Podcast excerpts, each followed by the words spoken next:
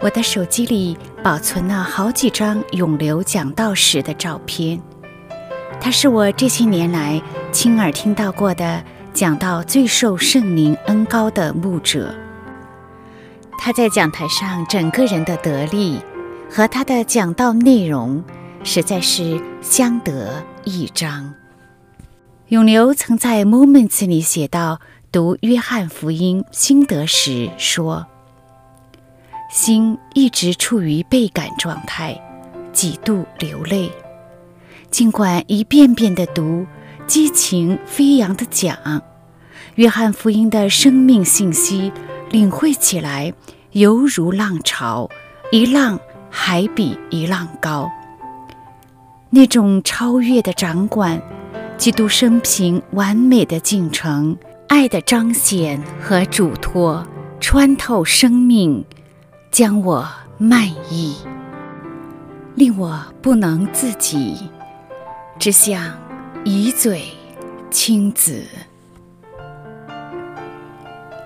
他也分享到，他把自己关在房间里，放肆的哭一场，像一滩水一样，无形于主的脚前，心里充满感动和喜乐，伸出双手，面伏于地。那一刻，神给我一个被他拼好的拼图，哈利路亚！这样的文字，这样的描述，只让人的心一热化，只想跟着说：“哦，主啊！”也让人更加期待圣灵要经他口向众人说的话。永留是位牧者。作家，然而私底下见着他，却总觉得他浑身上下有着几分说不出来的忧郁。这让我很想了解，神在这位仆人身上做着怎样压碎和萃取的工作。永流出生在中国家庭教会的摇篮，河南南阳，十岁时，在没有人向他传福音的情况下，信了耶稣。永流回忆说，有一天他吵得妈妈心烦，妈妈就支他到门前赵叔叔家，去听他们家信耶稣的人唱歌。一听有歌听，他立刻就去了。他来到赵叔叔家，照着妈妈教的暗号，冲着门里面喊：“哦！”主耶稣啊，阿门！没有人来应门，他咳咳嗽，清清嗓子，又大声喊：“哦，主耶稣啊，阿门！”门这才被人很警觉地打开了。永流说：“从进了赵叔叔家那天起，我就成了一名基督徒。在这间乡村家庭教会里。”十岁的他开始热心地为教会里不识字的老太太们抄写赞美诗歌，并一句一句地教他们唱。他很快便失去了和小伙伴们一起玩耍、一起在村里顺手摸瓜的兴趣，而是一放学就往赵叔叔家跑，参加聚会。那时圣经极其稀少。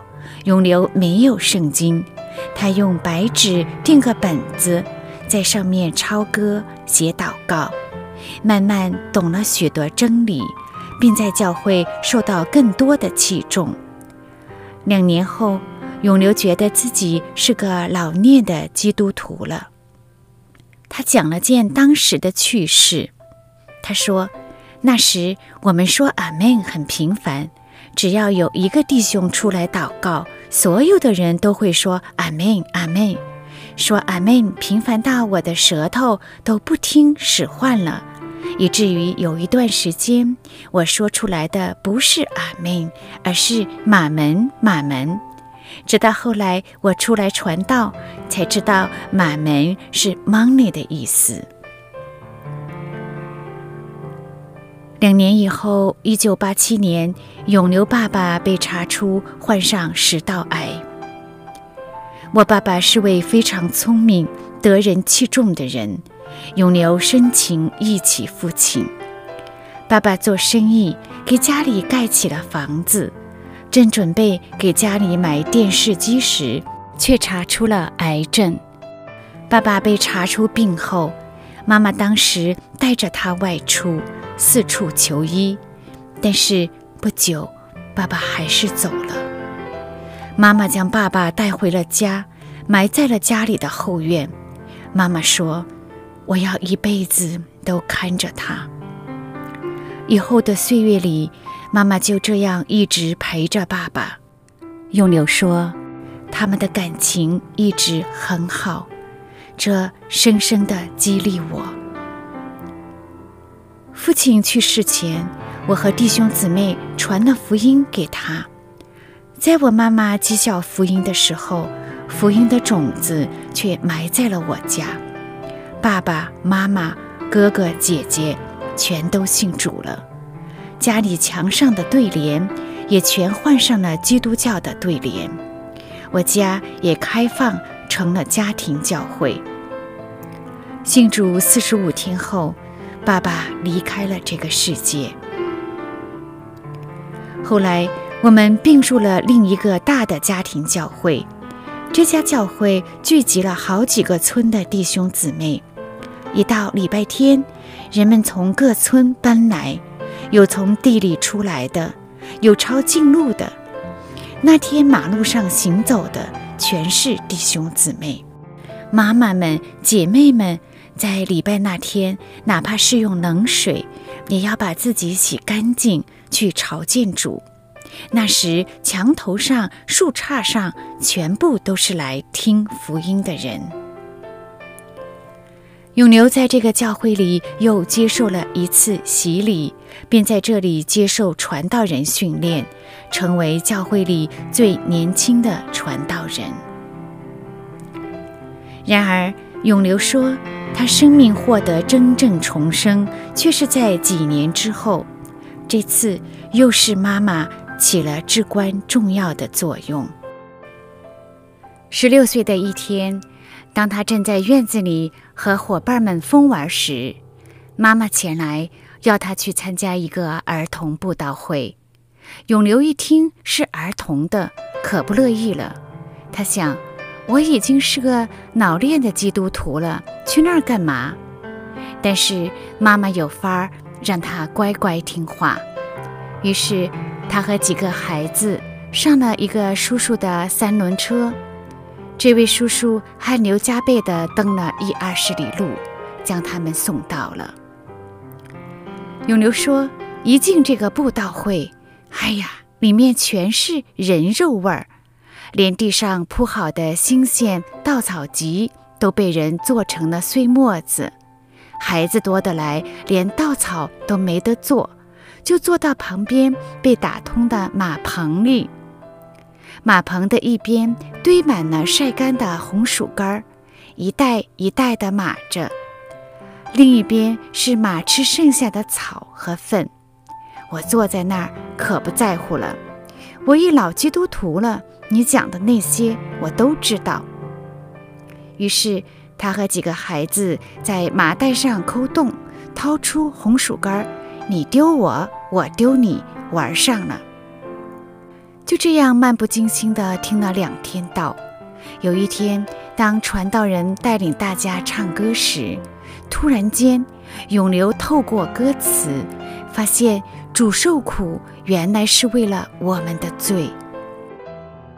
这时，主的爱和他的罪突然发生了关联。我非常诧异地发现，我是个罪人。以前我不知道我是个罪人，我只知道信耶稣得永生。这个发现让永流异常伤心难过，他当即哇哇痛哭，一直哭到天昏地黑。当他终于哭完，清醒过来时，无比惊喜地发现，自己的罪已经被主的宝血洗净了。主的喜乐一下子充满了他。他这时才发现自己原来一直趴在马槽下面，手摸着马槽在哭，脸上、身上沾满了牲畜吃剩下的草料。主将这个马槽圣化，让我像在耶稣基督里的十字架下，与他发生了生命连接的改变。他的救恩洁净了我的罪。永流如此定义他的重生。聚完会后，妈妈骑车来接他回家。路上，神告诉妈妈，孩子的生命发生了改变。是的，在马槽下彻底认罪悔改后，神对永流的第一次呼召随之而来。一股强烈的要向人传福音的负担在他心里产生，这负担强烈的让他看不下任何一场人世间的葬礼。一想到这些乡亲去世却没有得救，他就忍不住痛心流泪。但是当时永流并不太清楚这是神对他的呼召，但教会已经看出他是个做全职传道人的好苗子，准备培养他。永流妈妈这时也欣然同意了教会的安排。爸爸去世后，妈妈在神前许愿，要将两个儿子永流和哥哥。像两头小牛犊一样献给神，但后来他又改变了主意，决定只献小儿子。护犊心切的妈妈觉得小儿子永留身体不好，是有残次的，献给神做个传道人，以后生活会比较轻松；而大儿子身体壮，可以留在家中帮他干农活。可是神却介入了。一天，永流站在田里，眼前突然展现出一幅天国的庄稼已经成熟、需要工人的画面。这画面让十八岁的永流顿时明白了神的心意。神要他外出传道，于是他开始接受本地家庭教会对他的训练。并经片区、地区教会审核推荐，准备上神学院。入学前，他和其他被推荐人一起参加了为期七天的招工会。这是七天严肃的观察期，学生们听七天的讲道。教师们严密地观察他们的行为习惯、灵命状况、祷告生活、与人相处的德行，以及独立生活的能力等方面的表现。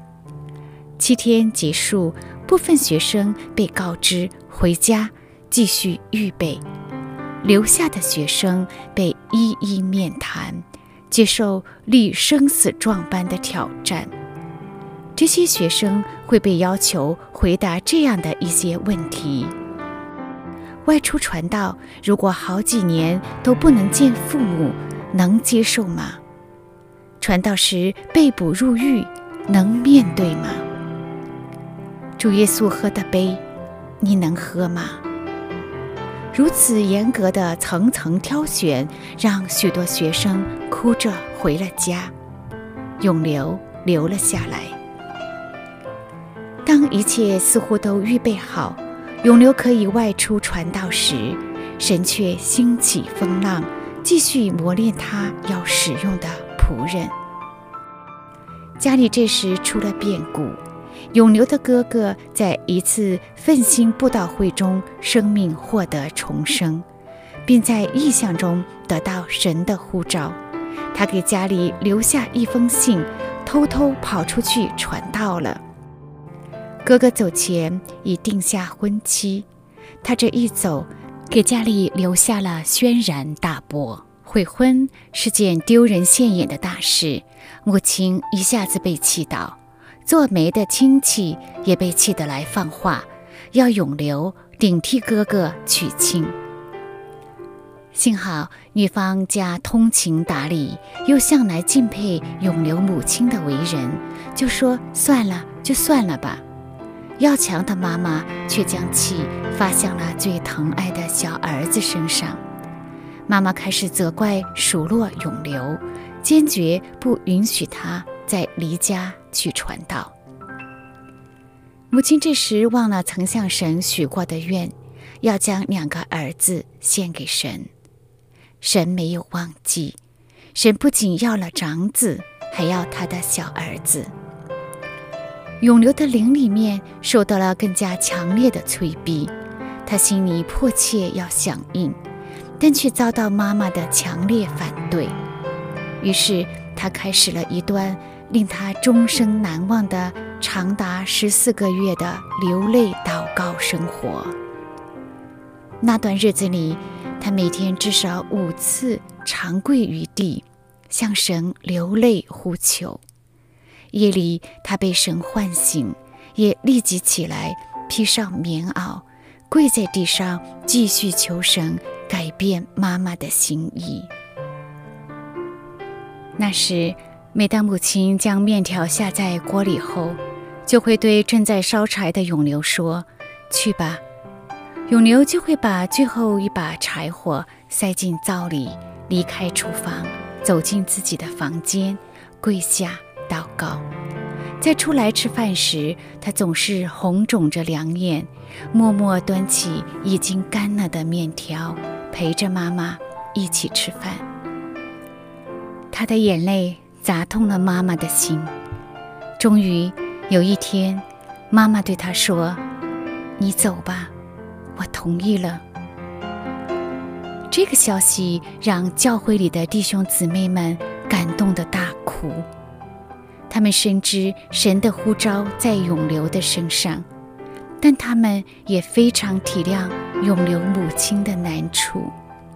这十四个月来，他们只能痛苦地等待，迫切地祷告。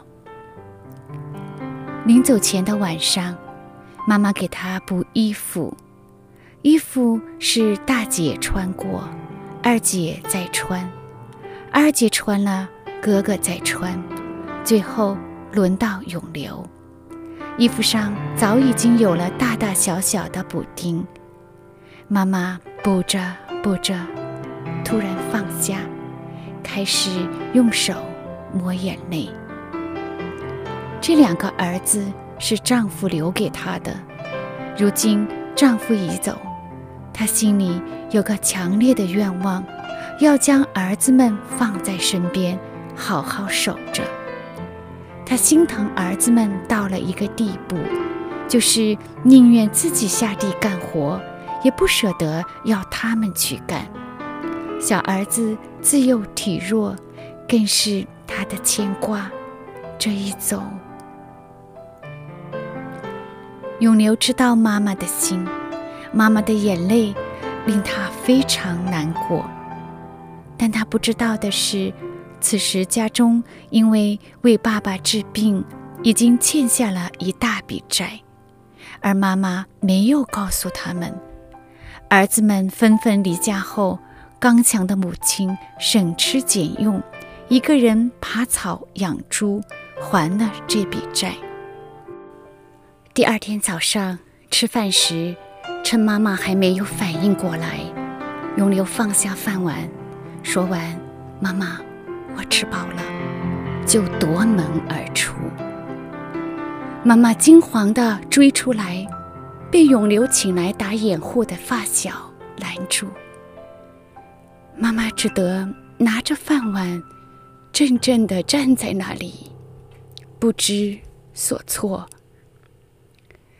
眼泪从永流的眼里夺眶而出，他不敢回头，只有加快步伐，赶紧离开。童工们伫立在村口等他，为他祷告。永流奔过来，一头扑在一个素常像妈妈一样关心他的阿姨怀里，放声痛哭。一九九三年的阳春三月，踩踏着露水，十八岁的永流走上了传道人的道路。他的足迹开始踏上湖南、河北、江西等地，并陆续在各地建立家庭教会，培养童工。